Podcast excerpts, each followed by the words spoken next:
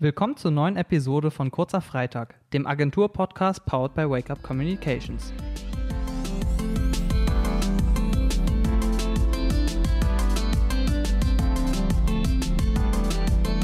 Als Vertreter der Gen Z möchten wir in dieser Folge über den Einfluss unserer Generation auf die Medienwelt und die mediale Berichterstattung eingehen.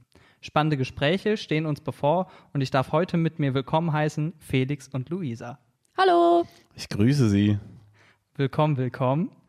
Heute möchten wir über diverse Themen sprechen, gerade im Hinblick auf den Medienkonsum. Fraglos hat die Gen Z, die Menschen zwischen 1997 und 2012 geboren sind, einen Großteil des Internets und der Social-Media-Welt geprägt. Größtenteils dieses Einflusses würden wir wahrscheinlich nicht als edukative Meinungsmache zählen oder als seriöse Berichterstattung, siehe TikTok, Instagram oder dergleichen. Memes sind ja schließlich überall. Dennoch wollen wir heute herausfinden, wie hat die Gen Z die Berichterstattung und damit auch die Medienwelt in Hinsicht des Journalismus verändert. Und die große Frage ist natürlich, wie wird sich diese Medienlandschaft auch in fünf bis zehn Jahren verändern? Und inwiefern hat sie dies bereits? Bevor wir nun tiefer in das Thema eintauchen, beginnen wir mit unserem Lieblingsformat Lüge oder Wahrheit. Lüge oder Wahrheit? Wer von euch möchte anfangen? Ah du, ich kann gerne anfangen. Also Freunde, mal schauen, ob ihr mir meine possible Wahrheit oder Lüge abkauft. Mal schauen, was ihr denkt. Ich gucke euch jetzt absichtlich nicht an, weil dann kann ich besser lügen. Also es ist eine Lüge? Ich schaue. Scheiße. Schneid das raus. Ich habe tatsächlich mal für einen kleinen Zeitraum beim Fernsehen gearbeitet und meine einzige Aufgabe war es eigentlich dafür, die ganzen Leute am Set Kaffee zu brühen und denen rumzubringen, also so eine richtige Dummkopfaufgabe. Und da habe ich sehr, sehr viel damals so über die Medienlandschaft mitgenommen, für mich selber. Und ähm, das lässt sich natürlich heute noch applyen. Damals war es ein bisschen anders, weil es schon ein bisschen her. Ja, aber das ist so meine Erfahrung mit der klassischen Medienwelt. Was glaubt ihr? Also ich bin mir ziemlich sicher, dass ein Teil davon stimmt, weil ich glaube, du hast mir schon mal erzählt, dass du eben bei einem Medienhaus zumindest warst oder im Fernsehen auch warst. Luisa, was denkst du? Ich sag Lüge. Trommelwirbel. Drrrr. Er war eine dreckige Lüge, also was soll ich euch sagen? Also, die, die haben ja alle Details gefehlt, so. Ja, das stimmt Das eigentlich. heißt, Ich im Endeffekt habe ich mir das einfach nur eingebildet. Ja, also ich habe mal ein Praktikum bei einem YouTube-Netzwerk gemacht. Das war dann doch schon was, also das war dann die ganz andere Sparte. Aber da warst du wirklich für einen Kaffee zuständig? Da war ich nicht tatsächlich, also da war ich auch nicht nur für den Kaffee zuständig. Ja, dann habe ich mir das einfach nur eingebildet. Vielleicht Das kann- verwechselst kann du das sein. mit meinem letzten Job. Ah, Vielleicht. Oder mit meinem.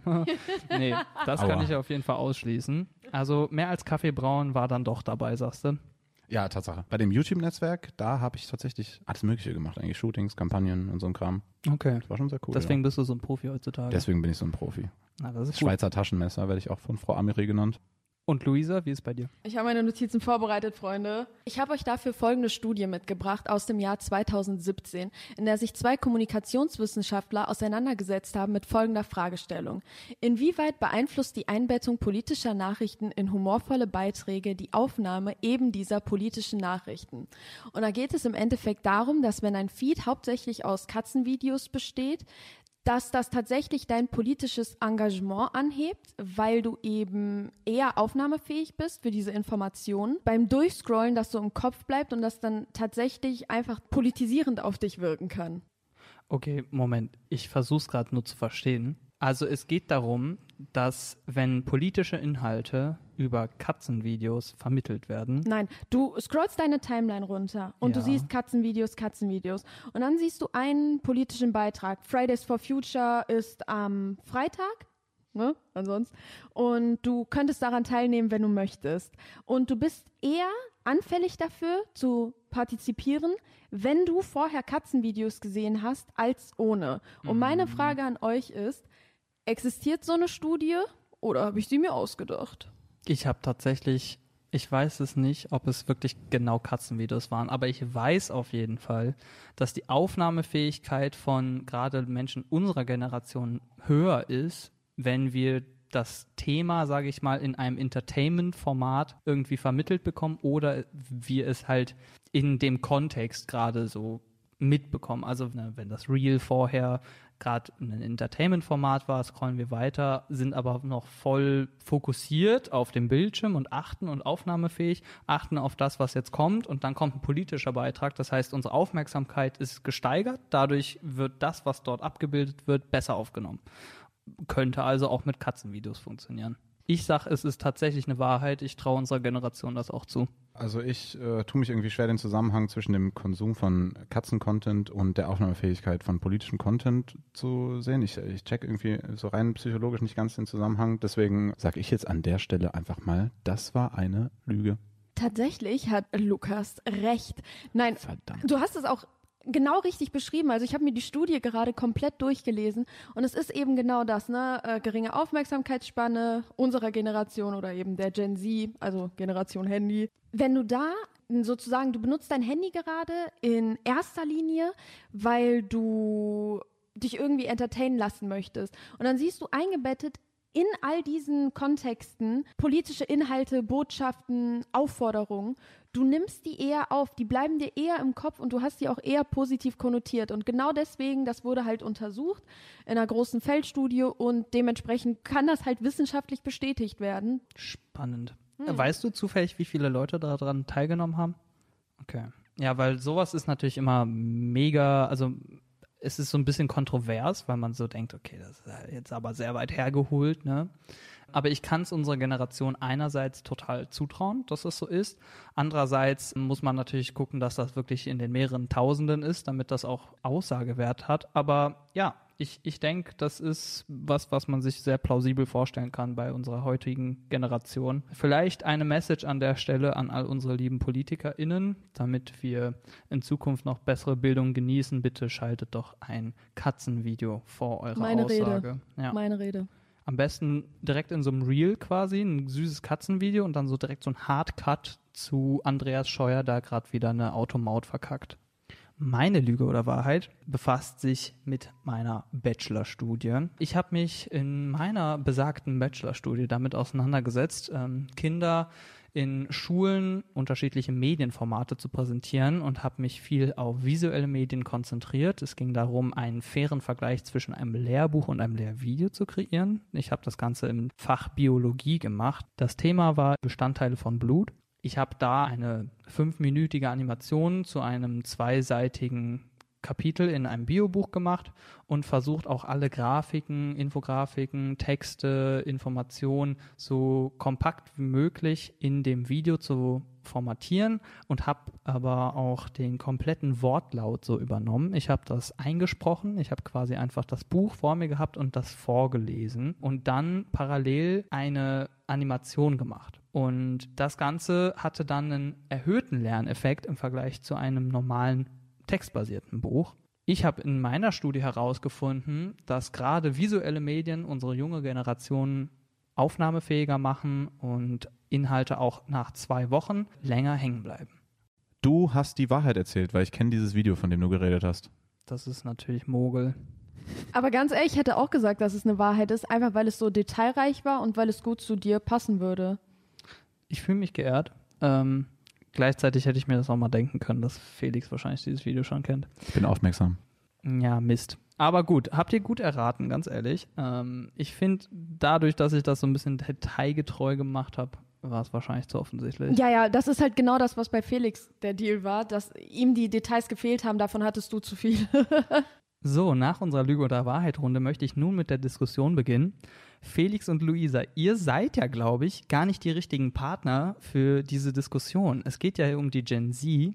Ihr seid aber, glaube ich, gar nicht 1997 geboren, oder? Und Ja. danach. Ich bin 96 geboren. Felix? Ich tatsächlich auch, ja. Ich würde gern mal wissen, zu welcher Generation zählt ihr euch denn eher dazu? Luisa guckt mich gerade so an, so nach dem Motto, als sollte ich das zuerst beantworten. Ich würde aber sagen, tatsächlich Gen Z, weil ich, glaube ich, eher mit dem Einfluss davon aufgewachsen bin. Aber ich tue mich da grundsätzlich schwer, mich da in eine Schublade zu stecken, muss ich sagen. Ich glaube, das ist, weil wir genau an dieser Schwelle sind von Ende Millennials, Anfang Gen Z. Ich würde trotzdem bei mir tatsächlich eher sagen Millennial, einfach weil ich unter Lebensumständen aufgewachsen bin, die mir nicht offeriert haben, dass ich direkt ein Smartphone habe oder irgendwie unter dem Einfluss des Internets aufwachse. Von daher, wenn ich mich zuordnen müsste, würde ich eher Millennial sagen. Ich finde das auch spannend. Ich glaube, Gen Z wurde als so ein Begriff irgendwie, das ist jetzt hier überhaupt nicht faktenbasiert, ne? Also korrigiert uns gerne. Ich glaube, so der Begriff Gen Z wird damit verknüpft, dieses technologische Zeitalter mit dem Smartphone beginnt so an der Zeit. Man könnte, wenn man da geboren wurde und früh in Kontakt mit sowas kommt, voll diesen Medienhype auch erlebt haben, voll in diese mediale Welt auch in der Kindheit schon reingeworfen worden sein. Aber ich glaube, du sagst es ja gerade, du hast das in deiner Kindheit nicht so ganz gehabt. Du warst noch ein bisschen mehr so oldschool, weniger, weniger digital unterwegs geht mir ähnlich. Ich war, glaube ich, bis ich achte Klasse oder so war, äh, total anti-Handy und ich wollte das auch gar nicht. Ich hatte zwar immer eins, um erreichbar zu sein, aber ich wollte das nicht nutzen und ich fand das alles blöd. Und um mich rum haben alle ja schon zu der Zeit angefangen. Ne? Ich hatte tatsächlich mehr Affinität zum Laptop früher als zum Handy. Aber wie denkt ihr, ist das so bei, bei eurer Kindheit? Ihr habt das ja dann miterlebt, wie heutzutage die Kinder aufwachsen im Vergleich zu eurer Kindheit. Wie unterscheidet sich das? Also ich meine, ein riesiger Punkt für mich ist einfach dieses, dass du praktisch schon ab der Grundschule, gibt es dann so WhatsApp-Gruppen für die Erstklässler, damit die da in Kontakt bleiben können. Wir hatten halt immer so Telefonketten, die nach Nachnamen sortiert waren, dass man sich mhm. angerufen hat, wenn es irgendwelche Updates gab. Ich glaube, dadurch, dass einem durchgehend bewusst gemacht wird, in so einem jungen Alter, dass Missstände herrschen, ist auch eine viel größere Bereitschaft dazu, sich mit Fridays for Future auseinanderzusetzen, mit Gendern. Das wird ja von der Generation signifikant besser aufgefasst als jetzt von Vorgängergenerationen. Nicht nur unsere jetzt von Felix und mir, sondern auch Elterngeneration, erst recht Großelterngeneration. Und das ist so ein Punkt, wo wir vielleicht noch so ein bisschen behüteter, ne, von den Missständen der Welt aufgewachsen sind, sind die durch diese konstante Beschallung eben dieser Inhalte dem ausgesetzt und sind auch viel bereiter, dagegen anzukämpfen und auch etwas dagegen zu unternehmen. Würdest du sagen, dass jüngere Menschen, also die Angehörigen der Gen Z, besser informiert sind dadurch? Besser informiert ist natürlich immer die Frage, wo und wie informierst du dich, weil gewisse Medienoutlets, die jetzt zum Beispiel Seriosität ausstrahlen, Tagesschau hat ja auch genauso ein Instagram oder ein TikTok-Account. Das ist eine Informationsquelle, auf die man vertrauen kann, aber wir haben es ja zu Corona-Zeiten dann gemerkt, dass du eben auch in so Bubbles abrutschen kannst und der Algorithmus merkt dann natürlich, dass du dich dafür interessierst und baut das dann immer weiter aus, wo du dann dich in Fake News und alternativen Fakten etc. wiederfindest, was dann eben relativ wenig mit Informiertheit zu tun hat, wo ich aber dran denken musste, mh, hm, Twitter beispielsweise macht ja jetzt diese Fact Milkshakes. Und die hast du ja überall immer mal wieder, dass die angezeigt wird sofort. Wenn es sich hier um falsche Fakten handelt, dann wird das auch hervorgehoben. Ich glaube aber, dass gerade Gen Z genug Umgang hat mit digitalen Medien, als dass das nicht so anfällig ist wie beispielsweise bei der Boomer-Generation, nicht unterscheiden zu können, was ist jetzt ein, ein falscher Fakt und was ist richtig. Also ich glaube, so diese, dieser Hang, äh, in Frage zu stellen, weiter zu überprüfen, zu recherchieren, ist viel, viel mehr ausgeprägt bei Gen Z, sodass man da von Fall zu Fall unterscheiden müsste. Sicherlich informierter, aber hm, vielleicht dann eher bei den Punkten, wo auch Interesse besteht. Lukas guckt mich jetzt gerade hier so an für die Zuhörer, als äh, hätte ich dazu noch was zu sagen, aber Luisa hat gerade ungelogen eigentlich jeden Aspekt von dieser Frage abgedeckt. Deswegen ähm, sage ich dazu nichts mehr. Ich denke auch, also Luisa, du hast jetzt gerade sehr viel auch schon vorweggenommen. Ähm, ich wollte später nochmal ein gewisses Zitat mit reinholen. Ich kann es gerne mal vorlesen. Diverse Studien einzelner Medienanstalten zeigen, dass die Abgrenzung von Information, Desinformation, Meinung und politischer Werbung viele Social-Media-Nutzende vor eine unlösbare Aufgabe stellen. Alle Studien eint aber auch das Ergebnis, dass Menschen mit hohem Vertrauen in Medien und einem mindest soliden Wissen über das Mediensystem sich bei der Einordnung der verschiedenen Inhalte leichter tun. Im Endeffekt bedeutet es ja eigentlich genau das, was du gesagt hast, Luisa. Leute, die in der Gen Z aufgewachsen sind mit diesem hohen Grad an Medienkonsum, die kennen das Internet so wie ihre Westentasche. Das mhm. ist so, mhm. die kennen die Art, wie da kommuniziert wird. Die sind auch immer die Ersten, die irgendwie über die Jugendwörter Bescheid wissen. Die wissen immer, was so die Trends sind.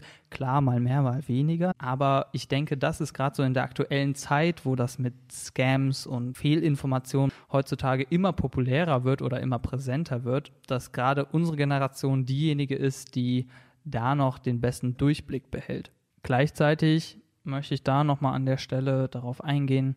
Wir haben ja darüber gesprochen, was unsere Generation oder die Gen Z in fünf bis zehn Jahren mit der Medienwelt machen könnte. Wir sind so gewohnt, ich ja auch aus meiner Bachelorstudie, dass die visuellen Inhalte immer besser ankommen. Du hast es in deiner Lüge der Wahrheit schon gesagt, dass gerade so Entertainment-Content super wichtig dafür ist, wie wir Sachen überhaupt aufnehmen können, weil unsere Aufmerksamkeitsspanne so extrem kurz geworden ist. Wenn wir also jetzt mal einen Zeitsprung machen, fünf bis zehn Jahre in die Zukunft, was glaubt ihr, wird sich da in unserer Medienwelt verändern? Also ich glaube, nach wie vor wird das Ganze weiter wachsen. Haben wir in den letzten fünf Jahren auch mitbekommen. Das Internet ist immer größer geworden und hat ja einen bedenklichen Einfluss auf die Medienwelt, sage ich mal.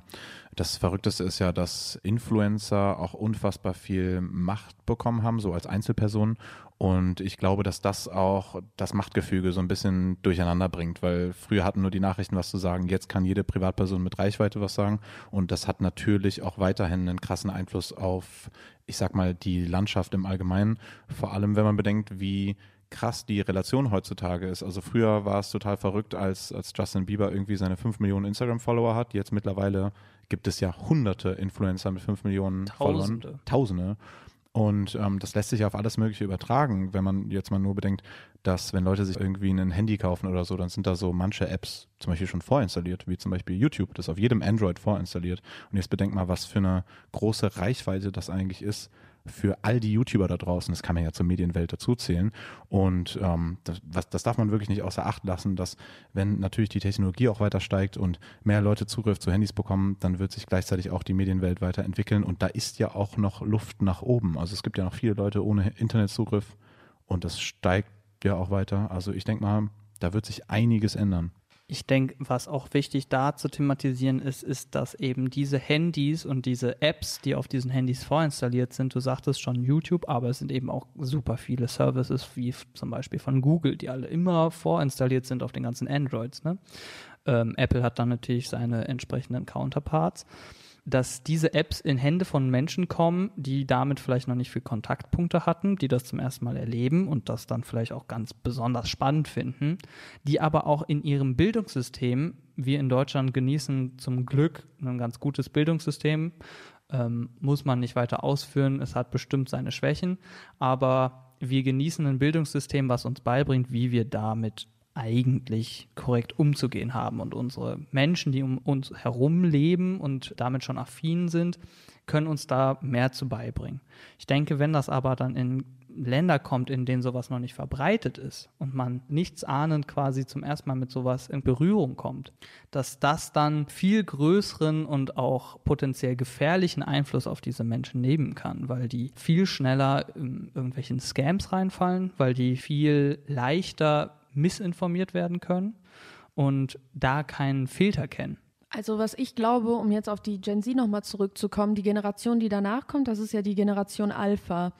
Und ab einem gewissen Zeitpunkt ist es, glaube ich, für die Schule unumgänglich, einfach Medienkompetenz oder Medienpädagogik zu lehren, damit eben klar ist, durch deinen sozialen Kreis weißt du, wie du mit gewissen Aussagen, Inhalten umzugehen hast. Also Learning by Doing, weil es gibt ja Eltern, die mit sowas überfordert sind und die dann nicht genau wissen, wo, wie, was. Da waren ja zu unserer Zeit so Kampagnen, wem du im Internet trauen solltest und wem nicht. Wenn jetzt langsam unsere Generation, also die Millennials Eltern wird, dann haben die da natürlich viel mehr Kompetenz, um da zu helfen. Aber ich glaube, je früher das anfängt, wie gesagt, ich kriege das ja jetzt schon im äh, Grundschulalter mit, dass du dann sagst, was weiß ich, das geht dann schon im Kindergarten los, dass einfach beigebracht werden muss, ne? Das ist eine unendliche Quelle an Informationen, aber wie gehe ich damit um, dass ich auch nicht an schädliche oder falsche Informationen komme? Und ich glaube, irgendwo ist da halt auch die Verantwortung, dass nicht einfach, so wie unsere Elterngeneration, die einfach keine Smartphones hatte, uns einfach mal so damit machen zu lassen, sondern wirklich zu differenzieren, hey, das ist glaubwürdig, das ist seriös und wo muss ich vielleicht vorsichtig sein, wenn eben eine Einzelperson oder irgendeine dubiose Seite Informationen kundtut. Ich meine, wie oft passiert es immer noch, dass Satire für voll genommen wird, weil Ja, einfach ne, die, diese Differenzierungsgabe fehlt. Oder auch medienaffine Eltern zu haben, die einfach mal sagen, hey, jetzt leg das Handy weg oder hey, das, was da in der Mail steht, der will nicht irgendwie ähm, nur Spenden für eine neue Waschmaschine für seine Familie haben. Das hatte ich tatsächlich mal, da habe ich vor, als ich irgendwie so zwölf war, eine Mail auf meinen Laptop gekriegt, äh, dass eine Person äh, Unterstützung dabei bräuchte, einen neuen Ofen zu kaufen. Und ich war so, oh Mama, können wir dieser Person nicht helfen? Nichts ahnend, denkt man sich dabei halt nichts, ne?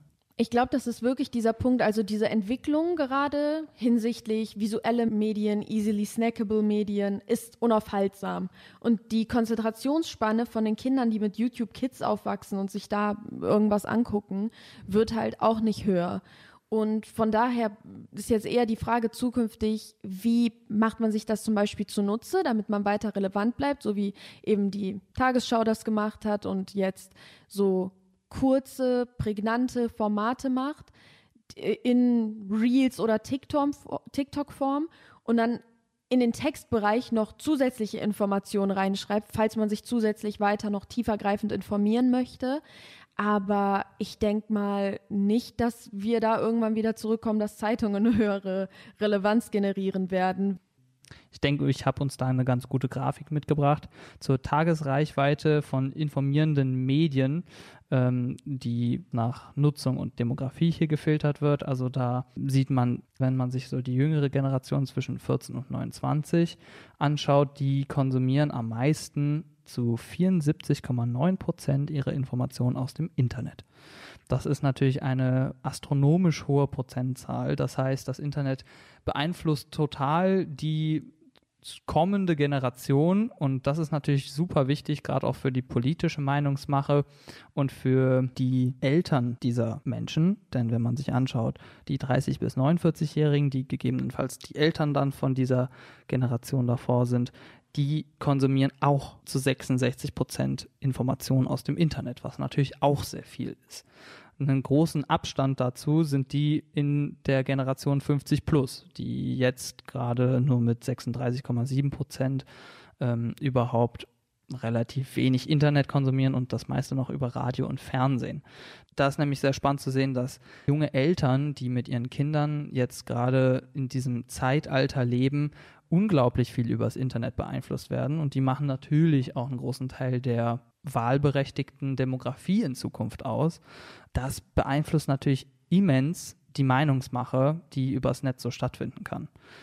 Was denkt ihr denn, was bedeutet gerade das für unser Unternehmen? Wir als PR-Agentur arbeiten natürlich super viel auch mit Kunden, die übers Internet ihre Informationen verbreiten. Wie denkt ihr, wird sich unsere Arbeit in Zukunft verändern?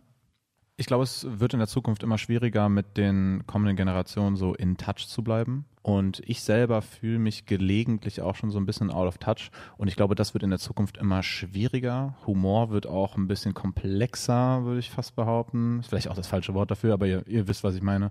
Und ähm, ich glaube, dahingehend ähm, wird es für uns schwieriger, immer authentischeren Content zu produzieren, weil das ist ja grundsätzlich bei vielen Marken schon so ein Problem. Ähm, alle wollen jetzt irgendwie junger und hipper und frischer sein und es ist ein super schwieriger Grad, auch visuell gesprochen. Redaktionell ist es dann eher ein bisschen unkomplizierter, da halt wirklich Content zu produzieren, der, wo, womit sich die junge Generation auch noch irgendwie identifizieren kann und der halt dann eben nicht cringe ist. Und das ist halt super kompliziert. Ich glaube, die, das Fernsehen hatte damit in den letzten 20 Jahren nicht so ein gigantisches Problem wie das Internet. Und im Internet haben wir halt auch nochmal zusätzlich das Problem, dass sich das alles so super schnell wandelt. Also das, was heute lustig ist, ist in zwei Jahren nicht mehr. Ich weiß zum Beispiel 2017 war das äh, das Jugendwort des Jahres E-Bims. Sagt heute noch jemand E-Bims? Ich glaube auch nicht. Und äh, das ist halt das riesengroße Problem, vor dem wir stehen werden. Und ähm, wie wir das bewältigen können, ist ganz viel TikTok gucken. Also ich würde auch sagen, dass vor allem diese Problematik ist, die diese Zielgruppe noch zu erreichen irgendwo, so dass es nicht cringe wirkt, sondern authentisch, als ob man so mittendrin wäre. Und so wie ich das mitbekommen habe, ist es halt immer gängiger, dass man Inhalte produziert, die irgendwie von jedem Nutzer sein könnten, dadurch Viralität generieren. Und dann ist das aber Ryanair oder Duolingo. Darf ich da gerade reingrätschen? Ja, mach das mal. Siehst du das nicht als mega große Gefahr, wenn wir versuchen, bei seriösen Unternehmen oder auch Medienberichterstattung anfangen, alles in Memes irgendwie nur noch transportieren zu wollen, weil, weil wir dann irgendwie versuchen, relatable zu sein? Ist das nicht auch etwas, was unsere Medienwelt total in Gefahr bringen könnte? Ich glaube, vor allem die Generation ist so ein bisschen dieser Negativität überdrüssig. Also, dass sie sich damit nicht mehr auseinandersetzen möchten und eben gezielten Rückzugsort davon suchen, weil du ja sonst konstant in Angst lebst. Ne? Die, das Klima wandelt sich und das funktioniert nicht und politisch gibt es diese negative Entwicklung. Dass du dann einfach sagst, okay, ich schaue mir Inhalte an, die mich davon ablenken.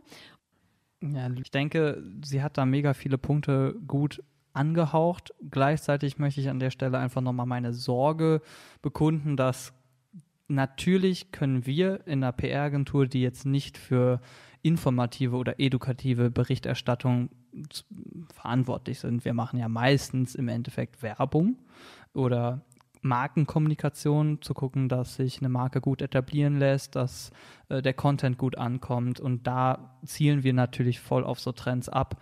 Ähm, also kann sehr gut sein, dass wir in Zukunft immer lustiger werden müssen, um halt diese winzige Aufmerksamkeitsspanne irgendwie noch abzugreifen, die uns da in zehn Jahren bevorsteht. Ich glaube, irgendwann können wir echt mit so Goldfischen konkurrieren, aber dass es halt echt mega schwierig wird, Informationen zu vermitteln, die komplex sind.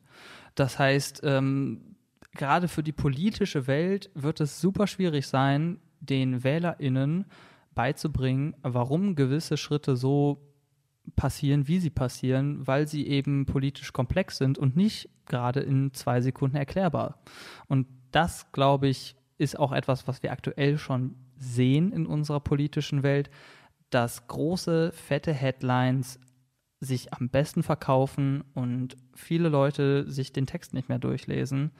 Und da können natürlich diverse Medienverläge, deren Namen wir jetzt vielleicht nicht nennen müssen, aber ich denke, viele wissen, von welchen die Rede ist, wenn man einfach nur groß Bilder plakatiert mit dicken Überschriften, die höchstwahrscheinlich gar nichts mit der Realität zu tun haben und maßlos übertrieben, dass solch eine Meinungsmache einen unglaublich starken politischen Einfluss sieht, heutzutage schon, und dass das in Zukunft immer schlimmer werden kann. Und gerade mit so Plattformen wie Telegram, dass man da auch noch ungefiltert seine Informationen verbreitet. Das ist natürlich eine unglaubliche Gefahr, weil die Menschen, die sich dort aufhalten, wollen ja gezielt nicht, dass ihre Informationen gefiltert werden. Und das wiederum, ja, ist natürlich kritisch, weil die Meinung, die sie vertreten, ja offensichtlich von anderen Medien nicht so unterstützt werden, aus möglicherweise guten Gründen. Ich denke mal, mit diesem Denkanstoß ähm, möchten wir einen tiefen Schluck aus unseren Gläsern nehmen und zu dem Gin aus dem Büro wechseln. Freunde, was haben wir hier zu trinken bei uns? Ein wunderbares, leckeres, kristallklares Wasser. Ein wenig Wasser fürs Leben, für die Seele, für hoffentlich transparente Informations- und Berichterstattung in der Zukunft. Ich drücke uns ganz doll die Daumen, dass wir es irgendwie schaffen, als Generation da die Spanne zwischen Fake News und edukativer Berichterstattung zu finden. Es wird ein großer Spagat und ich bin sehr gespannt, was da in unserer PR-Agentur so auf uns zukommen wird. Cheers an der Stelle und an alle treuen Fans da draußen. Es tut mir leid, dass der Gin aus dem Büro schon lange kein Gin mehr ist, sondern zu Wasser gewechselt hat. Aber Leute, ihr müsst halt wissen, wir wollen bei der Arbeit nicht betrunken sein. Danke an der Stelle an alle ZuhörerInnen an den Endgeräten. Ähm, wir freuen uns, euch im Oktober wieder zu begrüßen bei einer weiteren Folge unseres Agenturpodcasts Kurzer Freitag. Lasst uns gerne euer Feedback da. Ich denke ja mal, ihr habt alle schon mal Berührungspunkte zu dem Thema gehabt, habt bestimmt eine eigene Meinung dazu. Sagt uns gerne, was ihr da von den unterschiedlichen Plattformen haltet und wie ihr es euch vorstellen könnt, in fünf oder zehn Jahren mal Berichterstattung machen zu müssen. Und lasst euer Feedback auf Social Media Kanälen, bewertet uns auf Apple oder Spotify. Wir freuen uns, euch bald wieder begrüßen zu dürfen. Bis dahin. Ciao. Tschüss.